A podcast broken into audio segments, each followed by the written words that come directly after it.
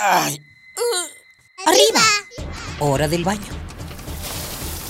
Siendo delitos directo al caño. Perfume, el peinado y listo. Pobre capa de eso no. Voy tarde. Ah, una hora varada. ¿Cuánta gasolina has gastado? A trabajar, que el sustento hay que ganar. ¡Eh!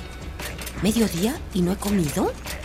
Dame uno para llevar, por favor. ¿Me regalas una bolsa? Mucho plástico en el suelo. Detente. ¿Miraste tu paso por la Tierra? Es tiempo de conocer mi huella. Tu huella. Nuestra huella en el planeta. El Consejo Cívico de Organizaciones Populares de Indígenas de Honduras, o por sus siglas COPINH, es una organización no gubernamental que busca defender el territorio y los derechos del pueblo lenca, la comunidad indígena más grande de Honduras. Desde su fundación en 1993 ha contraatacado grandes amenazas para el medio ambiente hondureño, como la expulsión de empresas explotadoras de madera en el pueblo lenca o la oposición a más de 15 proyectos hidroeléctricos. Los ideales de la COPINH fueron heredados de su fundadora Berta Cáceres, cuya historia está llena de mujeres combativas que eligieron entre una justa desobediencia y el mediocre conformismo.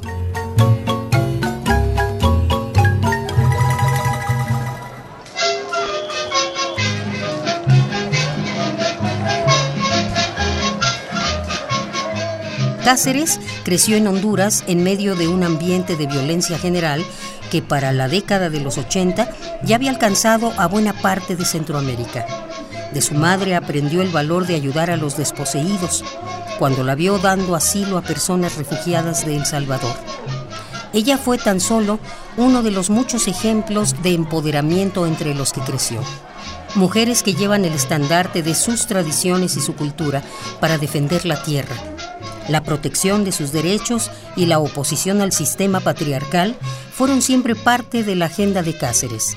Una de las luchas más grandes de la COPINH ocurrió en 2006, al oponerse al proyecto hidroeléctrico Agua Zarca. La represa se construiría en el río Hualcarque, lo que hubiera cortado el suministro de agua, alimentos y medicinas para el pueblo lenca además de que al afectarse el cauce del río, se destruirían ecosistemas únicos y zonas donde las comunidades producen sus alimentos. Este fue el último movimiento que Berta Cáceres pudo apoyar. El pasado 3 de marzo de 2016 fue asesinada en su casa, un día antes de cumplir 43 años. El, crimen, sigue, aún sin resolverse. Poco menos de un año antes, el 22 de abril del 2015, Cáceres había sido galardonada en San Francisco, California, con el premio medioambiental Goldman. La lucha contra la represa en el río Hualcarque aún sigue, igual que la investigación para hacerle justicia a Cáceres. Y por suerte, también siguen sus ideales escritos en el mármol del tiempo. Despertemos, humanidad. Ya no hay tiempo Construyamos sociedades capaces de coexistir de manera justa, digna y por la vida. Juntémonos y sigamos con esperanza defendiendo y cuidando la sangre de la tierra y los espíritus. Acércate al programa universitario de estrategias para la sustentabilidad.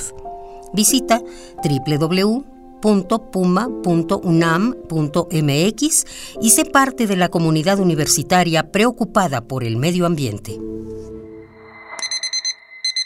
¡Ay! ¡Arriba! Hora del baño. Siendo delitos directo al caño. Perfume, el peinado y listo. Pobre capa de eso no. Voy tarde.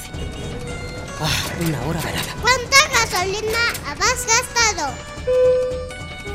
A trabajar, que el sustento hay que ganar. ¿Eh? ¿Mediodía y no he comido?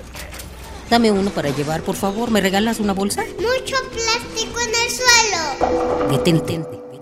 ¿Miraste tu paso por la Tierra? Es tiempo de conocer mi huella. Tu huella. Nuestra, huella, en el planeta.